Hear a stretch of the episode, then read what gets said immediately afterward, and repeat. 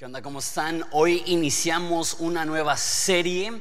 Las próximas tres semanas vamos a estar considerando los últimos días de la vida de Jesús del libro de Juan. Hemos titulado esa serie Camino a la Cruz y va a culminar en Semana Santa viendo Viernes Santo, el viernes de la crucifixión de Jesús y Domingo de Resurrección viendo la resurrección de Jesús. Y, es súper, súper chido poder tomar un momento para pensar, sabes que dos semanas antes de su muerte Jesús estaba haciendo eso, una semana antes de su muerte Jesús estaba haciendo esto.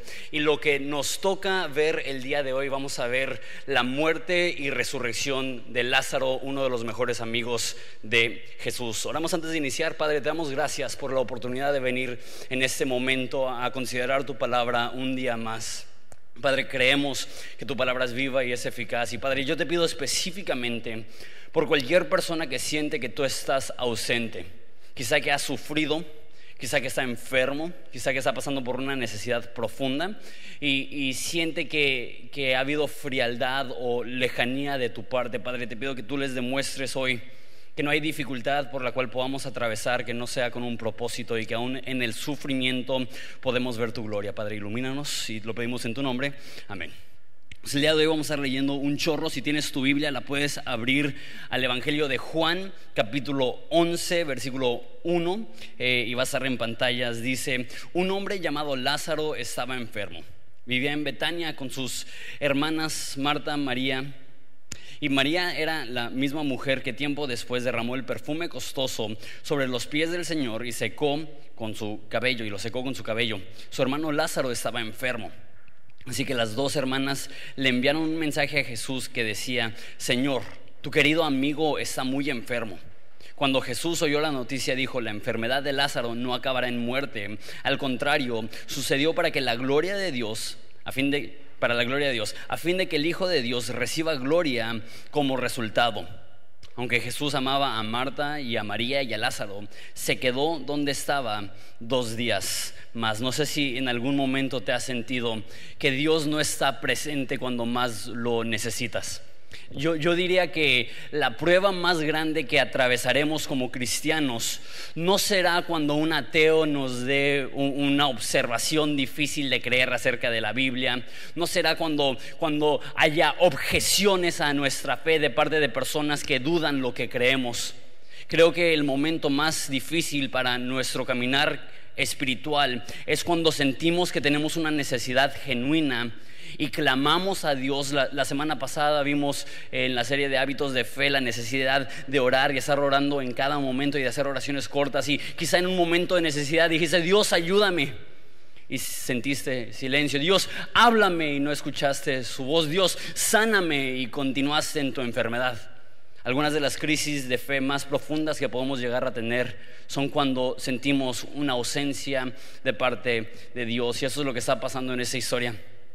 María y Marta son amigos de Jesús, Lázaro es un amigo de Jesús, de hecho en la carta que le mandan a Jesús o la comunicación que le mandan a Jesús le dicen, Lázaro, eh, tu amigo, quien es, quien, la persona a quien tú amas está enfermo. Jesús tenía un apego muy íntimo hacia este, Lázaro, Marta y María, ellos vivían a como dos kilómetros de distancia de Jerusalén. Entonces, eh, cuando él iba a Jerusalén se quedaba con ellos y lo que vemos de la Biblia es que era lo más cercano que Jesús tenía a familia. Entonces se enferma Lázaro y Jesús, uno pensaría que si lo ama, si es su amigo, si es su cuate, haría como lo que hizo con el centurión, que hubiera dicho, hey, yo lo puedo sanar a distancia, no se apuren, es mi amigo, yo lo amo, lo sano o que mínimo se hubiera apurado para ir, pero le dice a las personas que le dicen, Lázaro, tu amigo está enfermo, le dicen, tranquilo, eh, no, no va a morir, aunque sí murió. y eso va a ser para la gloria de Dios. Y dice que se esperan dos días más antes de salir. Tengo cinco puntos para nosotros el día de hoy. El primero es que no hay sufrimiento sin gloria.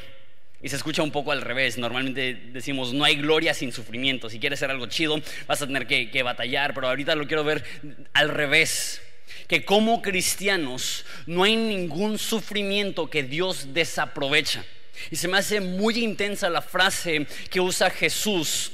Esta enfermedad es para la gloria de Dios. Que aunque Dios ama a Lázaro, de hecho hasta dice, aunque Jesús amaba a Marta y a María y a Lázaro, se quedó donde estaba dos días más. Porque de repente sentimos, si Dios me ama, entonces no sufriré. Si Dios me ama, entonces no va a permitir que atraviese por momentos difíciles o dolorosos. Pero eso no es lo que nos enseña la Biblia. La Biblia no nos enseña que a los que Dios ama, Dios exenta del sufrimiento. Lo que la Biblia nos enseña es que a los que Dios ama, Dios los colma de propósito aún en el sufrimiento que la dificultad no es de oquis, sino que cada sufrimiento, cada padecimiento, cada necesidad produce en el cristiano gloria. Hay tres formas en las cuales produce gloria en la vida de un cristiano. Uno, Dios puede ser glorificado cuando tú no pierdes la fe cuando estás sufriendo. Eso es algo glorioso. Que cuando tú estás pasando por necesidad y tú no pierdes tu fe y tú sigues caminando y tú sigues creyendo y declarando Dios es bueno, aunque no lo siento, aunque no lo veo, aunque estoy sufriendo, aunque quisiera que las cosas fueran diferentes, Dios es bueno. Eso trae gloria a Dios y trae gloria a tu vida. Dos, otra forma que Dios se puede glorificar en tu necesidad es que cuando Dios interviene y hace algo milagroso, como lo que hizo con, con Lázaro, que lo resucitó de los muertos. Sabes, muchas personas le piden a, Dios, Dios, yo quiero ver lo milagroso, pero ignoran que antes de cada milagro hay una situación imposible. Antes de cada milagro hay una situación eh, que está atorada, que necesita una intervención divina. Cada vez que nosotros decimos Dios quiero un milagro, lo que realmente estamos diciendo es Dios dame una situación imposible. Y tantas veces pedimos ver lo milagroso, pero no tiene sentido pedir lo milagroso y esperar que no haya ninguna dificultad. Al contrario, el momento que pedimos a Dios un milagro, estamos firmando el contrato que dice, pasaré por una situación imposible, pero atravesaré esa situación sabiendo y creyendo que Dios es capaz de hacer milagros. Uno, Dios se puede glorificar cuando tú no pierdes tu fe. Dios se glorifica. Dos, cuando le pides y Él hace un milagro. Pero tres, y algo que de repente no pensamos, y eso es que para el cristiano esta vida no es todo lo que tenemos. Hay una vida eterna y la Biblia habla de invertir en la próxima vida, de invertir en nuestra eternidad.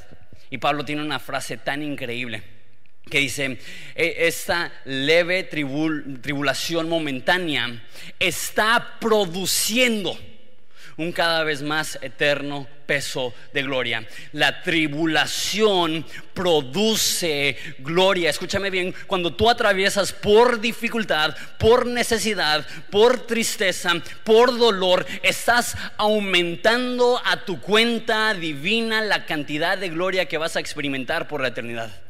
Por eso no perdemos fe, por eso los mártires de la antigüedad no le temían a, perder su vida porque entendían el ser mártires, el sufrir, el padecimiento que sufran en este momento está produciendo en nosotros un cada vez más eterno peso de gloria. Cuando tú sufres por Dios, nunca es de oquis y nunca pasará desapercibido. Déjalo digo de esa forma. Cuando tú sufres por tu fe, cuando tú sufres por seguir a Dios, cuando tú sufres y sientes que no lo mereces, Dios lo nota y promete una recompensa eterna por esta situación. Jesús le dice a sus discípulos, Él está enfermo, no porque yo lo quiero, pero estoy dispuesto a permitirlo y hasta estoy dispuesto a dejarlo que se agrave, porque entiendo que esta necesidad va a traerle gloria a Dios. Continúa la historia, de hecho me voy a brincar varios versículos hasta el versículo 17. Cuando Jesús llegó a Betania, le, dijeron que Lázaro llevaba cuatro días en la tumba. Betania quedaba a solo pocos kilómetros de Jerusalén y mucha gente se había acercado para consolar a Marta y a María por la pérdida de su hermano. Cuando Marta se enteró de que Jesús estaba por llegar, salió a su encuentro pero María se quedó en la casa. Marta le dijo a Jesús, Señor, si tan solo hubieras estado aquí, mi hermano no habría muerto. Pero aún ahora yo sé que Dios te dará todo lo que pidas. Jesús le dijo, tu hermana resucitará. Punto número dos. Dios puede soportar tus reclamos. en este momento de desesperación, llega Jesús. ¿Y qué es lo que le dice Marta? Le dice, gracias por venir a consolarnos. Gracias por estar con nosotros en este momento tan difícil para nuestra familia. Ella sale a su encuentro, ni siquiera se espera a que Jesús llegue a su aldea o a su casa. Sale a su encuentro y lo primero que hace es que le da un abrazo y le dice bienvenido. No, un reclamo. ¿Dónde estabas Jesús? Si hubieras estado aquí, mi hermano no hubiera muerto. ¿Tiene la culpa Jesús? ¿Jesús lo enfermó? ¿Jesús le mandó un rayo del cielo? No. Él se enfermó y murió. Y si no hubieran conocido a Jesús, no hubieran tenido ninguna esperanza. Pero conocía a Jesús. Y llega Jesús y le reclama. Ahora, no estoy diciendo que debemos de reclamarle a, Jesús cada cosa que, sucede. Y no sé si, si alguna vez has, dicho esto quizá en un conflicto, que dices algo como, es que sacas lo peor de mí. Eso se dice mucho en el matrimonio, ¿no? que de repente estás peleando con tu esposa y dices algo que no quisieras decir y la hieres y, y aparte de herirla le echas la culpa y le dices, es que tú sacas lo peor de mí. No es que sacaron lo peor de ti, es que sacaron a flote lo que llevabas en lo más profundo. Y eso es lo que sucede en momentos críticos. De repente tienes un momento súper estresante y empiezas a gritar y empiezas a patalear y empiezas a reclamarle a todo mundo y eres insoportable. Y dices, ay, es, que, es que se me salió. se te salió porque de repente suprimimos esto que llevamos dentro. Y a Marta se le sale. ¿Dónde estuviste? ¿No me amas? ¿Por qué te esperaste? Tú pudiste haberlo sanado y no lo sanaste. ¿Cuál fue la respuesta de Jesús? Tu hermano resucitará. Dice, hey, tranquila, bájale dos rayitas. ¿Quién te crees que eres para reclamarle al Hijo de Dios algo?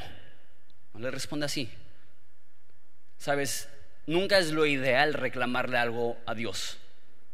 Pero si somos francos y si somos honestos, es difícil pasar por sufrimiento y no pensar, pero ¿por qué Dios? Tan fácil hubiera sido que tú hubieras sanado ese cáncer, tan fácil hubiera sido que tú hubieras restaurado esa relación, tan fácil hubiera sido que tú hubieras provisto esa necesidad. Si no fuera por ti, no estaría en esa condición tan difícil. Y somos brutalmente francos, brutalmente honestos. Todos hemos sentido esto en algún momento. Vimos hacia el cielo y dijimos, Dios, ¿dónde estás? Dios, no tengo que estar atravesando esto. Y me encanta que Jesús no le reprende por reclamar, sino que afirma algo que ella no puede ver. Porque ella ve muerte y Jesús le dice, aún viene resurrección. Ella ve oscuridad y Jesús dice, aún viene el milagro. Ella ve el capítulo terminado y Jesús dice, yo sigo escribiendo la historia, tu hermano resucitará.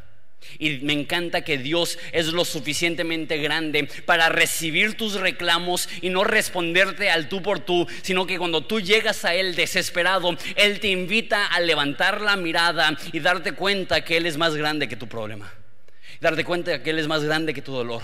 Y darte cuenta que aunque tú creas que Dios ya cerró la historia, la historia se sigue escribiendo y Él le dice, no temas, no te apures, tu hermano va a resucitar.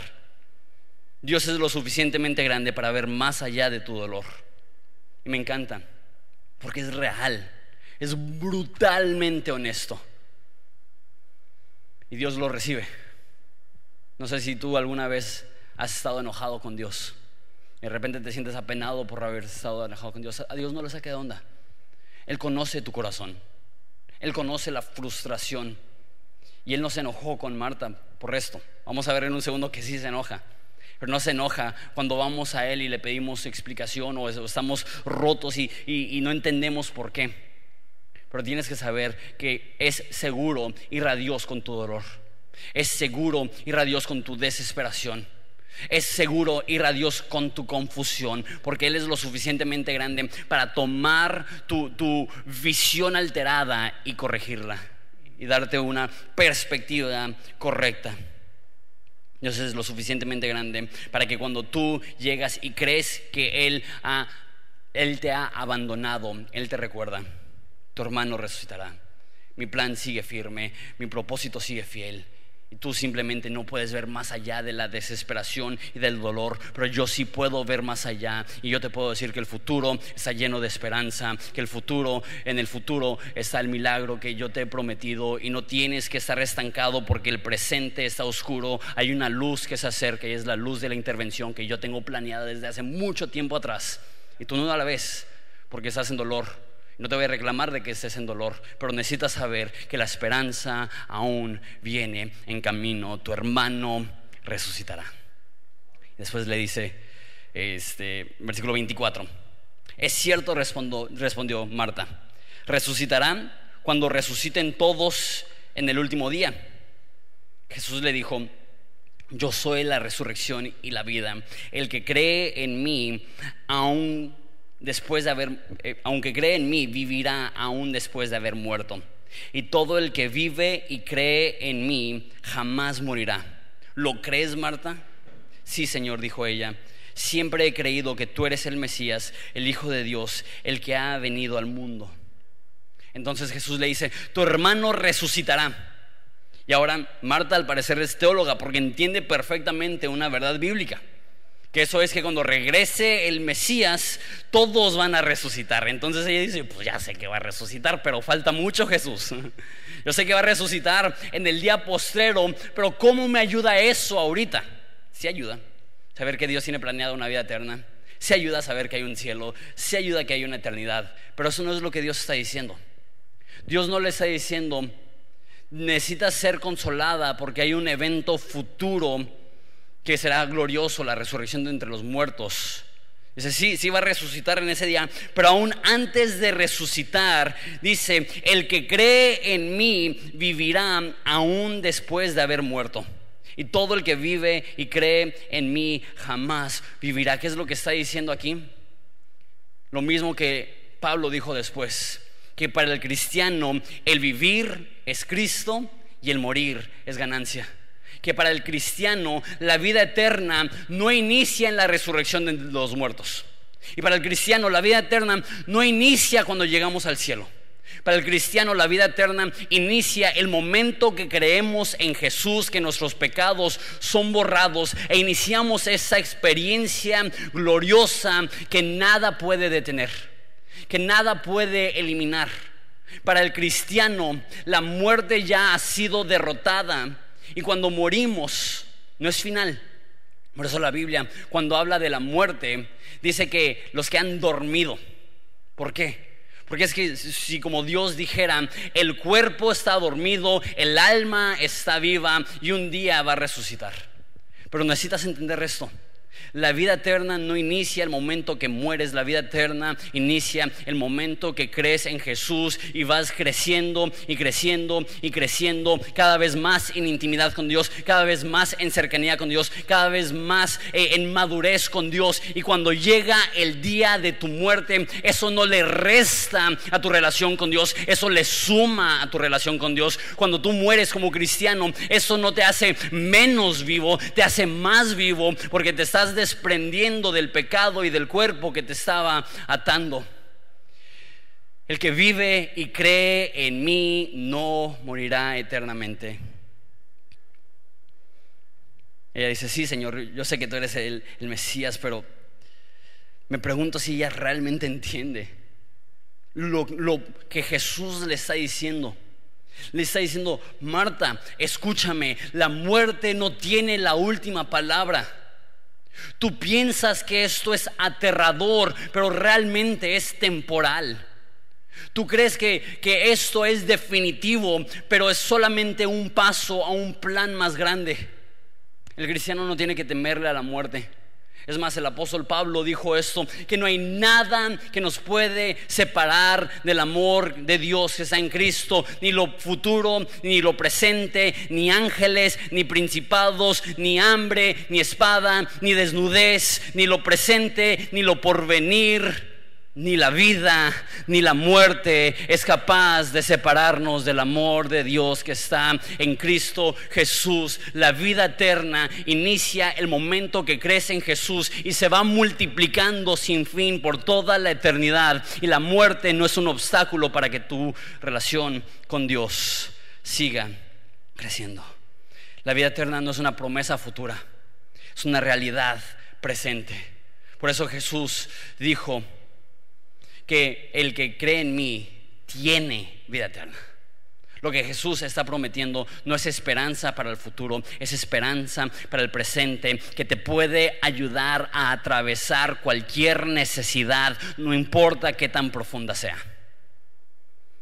Continúa la historia y esa es como una, una de las partes que a mí se me hace bien interesante como leyendo entre líneas. Pero Marta regresó a donde estaba María y los que se lamentaban llamó a la llamó aparte y dijo, el maestro está aquí y quiere verte. Entonces María salió enseguida y enseguida a su encuentro. Jesús todavía estaba afuera de la aldea, en el lugar donde, eh, donde había encontrado a Marta. Cuando la gente que estaba en la casa consolando a María la vio salir con tanta prisa, creyó que iban a la tumba de Lázaro a llorar. Así que la siguieron. Cuando María llegó y vio a Jesús, cayó a sus pies y le dijo, Señor, si tan solo hubieras estado aquí, mi hermano no habría muerto. Segunda persona que le reclama a Jesús y segunda persona que Jesús no le dice nada. Cuando Jesús la vio llorando, y esa es la, parte que se me hace bien interesante, y vio a la gente lamentándose con ella, se enojó en su interior y se conmovió profundamente. ¿Dónde lo pusieron? Les preguntó. Y ellos le dijeron, le dijeron, Señor, ven a verlo. Entonces Jesús lloró. Uno de los versículos más famosos. ¿Qué es lo que está pasando aquí? Mucha gente cree que Jesús está frustrado que María y Marta están tan tristes, sabiendo que Él tiene la capacidad de darle vida a Lázaro. No sería la primera vez que Él resucita a un muerto.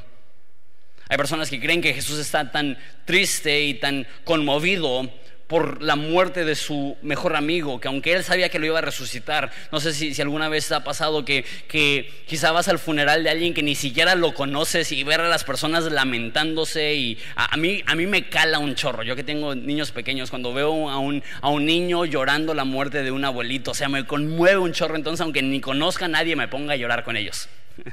hay personas que dicen, aquí está el corazón de Dios, que que tiene empatía y el ver a Marta y a María devastadas, él empieza a llorar conmiserando con ellas.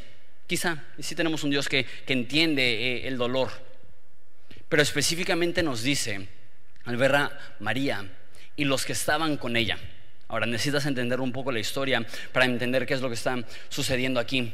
Esas son las últimas dos semanas de vida con Jesús y, y hay una tensión política en Jerusalén Acuérdate que la figura del Mesías no era solamente una figura espiritual, era una figura política que según esto iba a traer restauración a la nación de Israel y libertad de todos sus opresores. Entonces estaba como al borde de la revolución y de repente las personas que estaban listos a tomar armas para respaldar al, militar, al revolucionario Jesús, se dan cuenta que no tiene ninguna intención de, de atacar a Roma, no tiene ninguna intención de empezar un ejército. Y ese mismo entusiasmo que tenían para sumarse a la causa del Mesías, ese mismo entusiasmo lo usan para odiar al Mesías y para matarlo. Y después de que Jesús resucita a Lázaro, nos dice esa historia, que estas eran las personas que estaban tramando cómo matar a Jesús. ¿Quiénes son las personas que estaban consolando a Marta y a María?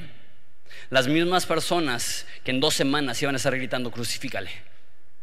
Yo creo que quizá lo que nos dice, lo que podemos asumir de la historia es que esas eran personas muy, muy, muy adineradas Probablemente por eso Jesús se quedaba con ellos porque tenían una casa lo suficientemente amplia para recibirlo a él y a sus doce discípulos. No es fácil eso.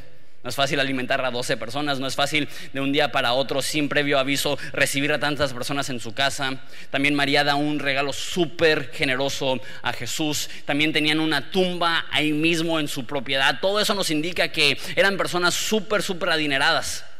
¿Y será que son personas de contacto, como el sumo sacerdote, quizá? Los escribas más prominentes. Entonces muere Lázaro. ¿Y quiénes son los que ellos reciben en casa para consolarlos? Las mismas personas que odiaban a Jesús. Me pregunto si la razón que Jesús está tan frustrado es porque Él es el Dios de todo consuelo y Marta y María, en vez de irse a consolarse con Jesús, van y se consuelan con los enemigos de Jesús. Porque Jesús está dispuesto a escuchar tus reclamos. Jesús está dispuesto a que tú le eches la culpa por cosas que Él no tiene la culpa. Y Él es lo suficientemente grande para no enojarse contigo cuando tú estás exponiendo el dolor que llevas en tu corazón.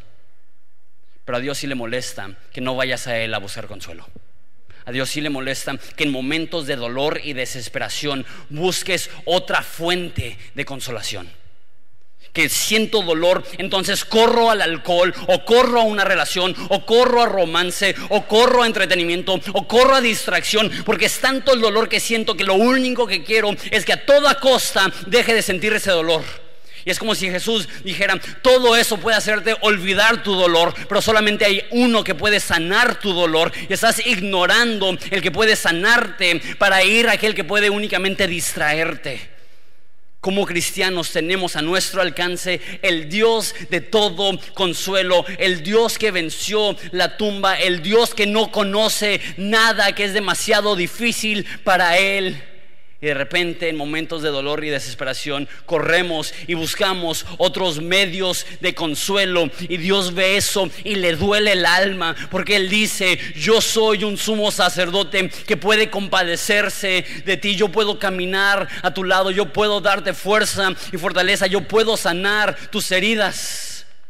No busques consuelo en ninguna otra fuente que no sea Jesús. Jesús es, de hecho, es mi cuarto punto. Consuélate en Dios. Él es el único capaz de no solamente hacerte olvidar tu dolor, sino hacerte superar tu dolor. Muchas personas dicen que el tiempo sana todas las heridas. Eso no es cierto. Yo conozco personas que conforme pasa el tiempo, más va profundizando su amargura y más, más va creciendo la infección de su corazón. Ignorar tu dolor no lo resuelve. Medicar tu dolor con distracciones no lo resuelve. Lo único que puede resolver el dolor de tu corazón es refugiarte en el Dios que te ama lo suficiente para llegar y decir, esa situación muerta puede revivir. Esa situación oscura puede recibir luz. Ese momento tan doloroso puede ser transformado. Y la gente está ahí. Y creo que una vez más que la razón que Jesús llora no es tanto porque Lázaro está muerto, porque está a punto de resucitarlo. No es tanto porque está viendo cómo están tristes Marta y María. Yo creo que es esto. Y de hecho yo creo que por eso hay tantos secretos. Yo creo que por eso Marta sale antes de que llegue Jesús, porque ching, que no se entere Jesús que tengo aquí al sumo sacerdote y a los escribas que lo quieren matar en mi casa. Y le dicen en secreto a María, oye, está llegando a Jesús. ¿Por qué? Porque hay gente en su casa que quiere matar a Jesús. Entonces María sale, intenta salir de incógnito y dice, no, pues se está yendo a la tumba a, llorar. Y salen todos y Jesús ve a María y ve a, a, sus enemigos, a las personas que lo quieren matar y dice, no manches, son mis amigos, los amo. Vine aquí para darle vida a Lázaro, pero están buscando consuelo en el lugar equivocado. No busques consuelo en el lugar equivocado. Uno, jamás te va a consolar. Uno o dos, jamás va a llenar el vacío. Tres, no hay nada en este mundo que puede sanar las heridas que deja el pecado, que deja el abandono, que deja la necesidad, que deja el ser traicionado. Y hay cosas que ayudan, pero nada lo sana, como únicamente Jesús puede. Y ve y llora ante la situación diciendo yo soy el Dios de todo consuelo, vine a traer vida y ellos no se pudieron esperar cuatro días para recibir consuelo de lo alto. Continúa la historia. La gente que estaba cerca dijo, miren cuánto lo amaba. Pero otros decían, este hombre sanó a un ciego, ¿acaso no podía impedir que Lázaro muriera? Jesús todavía enojado cuando llegó en la tumba, me encanta lo franco que es esta historia. Una cueva con una piedra que tapaba la entrada. Corran la piedra a un lado, les dijo Jesús. Entonces Marta, la hermana del muerto, protestó, Señor, eh, hace cuatro días que murió Debe de haber un olor espantoso. Bendita NTV tan colorida. No, Jesús, no podemos mover la piedra. ¿Por qué? Porque huele a rayos. Es un muerto que lleva cuatro días ahí. ¿Qué es lo que le dice Jesús? ¿No te dije que si crees verás la gloria de Dios? Ahorita explico eso. Así que corrieron la piedra a un lado. Entonces Jesús miró al cielo y dijo, Padre, gracias por haberme oído. Tú siempre me oyes, pero lo dije en voz alta por el bien de toda esa gente que está aquí, para que crean que tú me enviaste. Entonces Jesús gritó, Lázaro, sal de ahí. Y el muerto salió de la tumba con las manos y los pies envueltos en vendas de entierro y la cabeza enrollada en un lienzo. Y Jesús les dijo, quítenle las vendas y déjenlo ir. Punto número 5, si crees verás la gloria de Dios. Jesús llega a la tumba donde está sepultado Lázaro y le hace una petición muy específica. ¿Pueden quitar la piedra?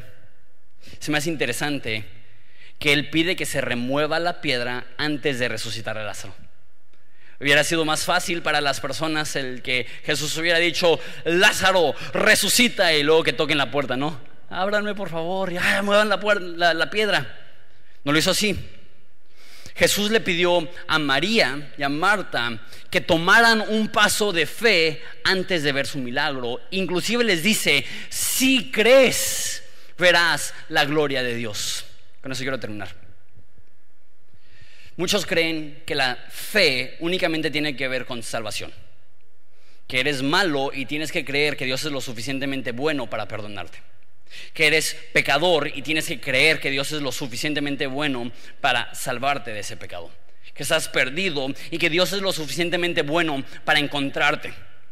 Muchas personas únicamente relacionan la fe con la salvación, pero la fe no únicamente se activa para ser cristianos, sino que se activa en el día al día para seguir creyendo que Dios es bueno aún en circunstancias difíciles para aún seguir creyendo que Dios nos ama aun cuando no lo podemos ver. Como dije al, principio, que los momentos más difíciles, lo que más prueba nuestra fe es cuando no sentimos a Dios, cuando no escuchamos a Dios, cuando no recibimos una respuesta favorable de Dios. Pero sabes que una fe que únicamente funciona cuando todo está color de rosa, eso no es fe genuina. La fe genuina es la que se activa cuando la tumba está sellada, el muerto lleva cuatro días, no hay esperanza, no hay solución. Y es en ese momento que se tiene que activar la fe. Es va Dios, si tú quieres que exponga al muerto, si tú quieres que exponga mi necesidad, si tú quieres que exponga mi dolor, lo haré, porque yo creo que tú puedes darle vida a este muerto que está aquí adentro. La fe se activa en el momento oscuro. Lo que te estoy diciendo es que si tú sientes que Dios te ha abandonado, entiendo ese dolor, entiendo esa frustración, pero es en ese momento que se tiene que activar la fe que dice, Dios me prometió jamás dejarme, jamás desampararme. Él está aquí conmigo y es en el momento de soledad espiritual donde más necesitas echar mano de la fe. Si crees, puedes ver la gloria de Dios. Y creo que eso también es una, una imagen increíble de la primera vez que vinimos a Jesús, que estábamos muertos en nuestros delitos y pecados y fue la voz de Dios que nos dio vida, pero no creo que aplica únicamente a alguien que estaba muerto espiritual, a alguien que eh, tiene vida espiritual, creo que esto aplica aún más a personas que están pasando por un momento en el cual sienten que su situación es devastadora, que no va a haber una solución, que no va a haber un milagro, que Dios ya los abandonó, que Dios ya les dio la espalda, es a esas personas que necesitan escuchar la voz de Dios decirles sal fuera. No, tengas nada, ninguna piedra, porque es lo que era la piedra, era un obstáculo entre Jesús y Lázaro. Quita cualquier cosa que te está impidiendo ver a Jesús. Y lo último que se me hace tan interesante de esto es que sale Lázaro y sale como momia. al, al, parecer cuando Jesús resucitó nos dice la historia que estaban sus lienzos en, en la tumba. Entonces de alguna forma cuando Jesús resucita, como que atraviesa sus, sus, vendas. Imagínate como un, tipo de momia. De hecho, eran literal kilos de sábanas con los cuales los envolvían. Entonces sale Lázaro y literal sale así, totalmente cubierto de las sábanas, que es un poco extraño porque si Jesús no salió así, ¿por qué Lázaro sí? Creo que es por lo último que dice, que Jesús lo ve así y les dice a los que estaban ahí, quítenle las vendas y déjenlo ir. Que a veces en momentos de dolor, a veces en momentos de soledad, a veces en momentos de desesperación, es cuando más necesitamos que otra persona nos quite lo que nos está atando, nos quite lo que nos está tapando los ojos. Entonces esto tiene dos aplicaciones. Soledad en el contexto de aislamiento es de lo más peligroso que puedes vivir. Cuando tú estás pasando una necesidad espiritual, no te alejes de tu familia cristiana. Eso es uno. Dos, tenemos que tener los ojos bien abiertos. Porque hay muchas personas que en la iglesia portan una sonrisa. Hay muchas personas que llegan a la iglesia y se ven tan bien, pero si hay algo que he aprendido en mis 8 o 9 años de pastor es que muchas veces las personas que parecen estar más bien son las personas que están más mal y las personas que parece que tienen todo bajo control a veces son las personas que están pasando por los momentos más difíciles. Es un llamado que tú y yo hemos escuchado. Quítenle las vendas quítenle la atadura, quítenle lo que no les permite ver, como nosotros. A nosotros nos corresponde recordar a aquellas personas que están pasando por tristeza, por soledad, por necesidad. A nosotros nos toca recordarles, tú ahorita ves oscuridad, pero viene la luz. Tú ahorita ves muerte, pero viene la resurrección. Tú ahorita ves abandono, pero viene el abrazo de Dios. Tú ahorita ves dolor, pero está llegando el Dios de todo consuelo que puede traer vida a tu espíritu que sientes que se ha muerto. Jesús es el único capaz de restaurar nuestro corazón, de darle vida a nuestra situación. Y recuerda, cada milagro ha sido precedido por una situación imposible. Y cuando tú le estás pidiendo a Dios un milagro, lo que estás diciendo es, Dios, estoy dispuesto a permitirme, a permitirte que yo atraviese por dificultad con tal de que al final del camino pueda haber tu mano milagrosa que me saque y que sea para tu gloria. Porque esta enfermedad no fue para muerte, sino para que la gloria de Dios pueda ser revelado la vida de Lázaro. Lo que tú estás pasando no es para tu destrucción, sino que es para que la gloria de Dios pueda ser revelada en tu vida. Espero si nos ponemos de pie y lloramos. Padre, te damos gracias por eh, tu amor, porque tú puedes rescatar nuestros corazones heridos, porque tu, tu consuelo es tan profundo que aún en las situaciones más devastadoras, sé que este es un mensaje un poco pesado de repente podemos hasta llegar a la iglesia para olvidar nuestro dolor, pero eso no es el punto. El punto no es olvidar nuestro dolor. El punto es ser recordados de nuestro Salvador. El punto no es distraernos un tiempo para después salir y, retomar todo el dolor que estamos cargando, sino llegar al momento donde tu voz pueda hablar hasta lo más profundo de nuestro ser. Nos está diciendo, ven fuera, no sigas atado, si crees, verás la gloria de Dios. Te amamos Jesús. Es en tu nombre que pedimos esto. Amén.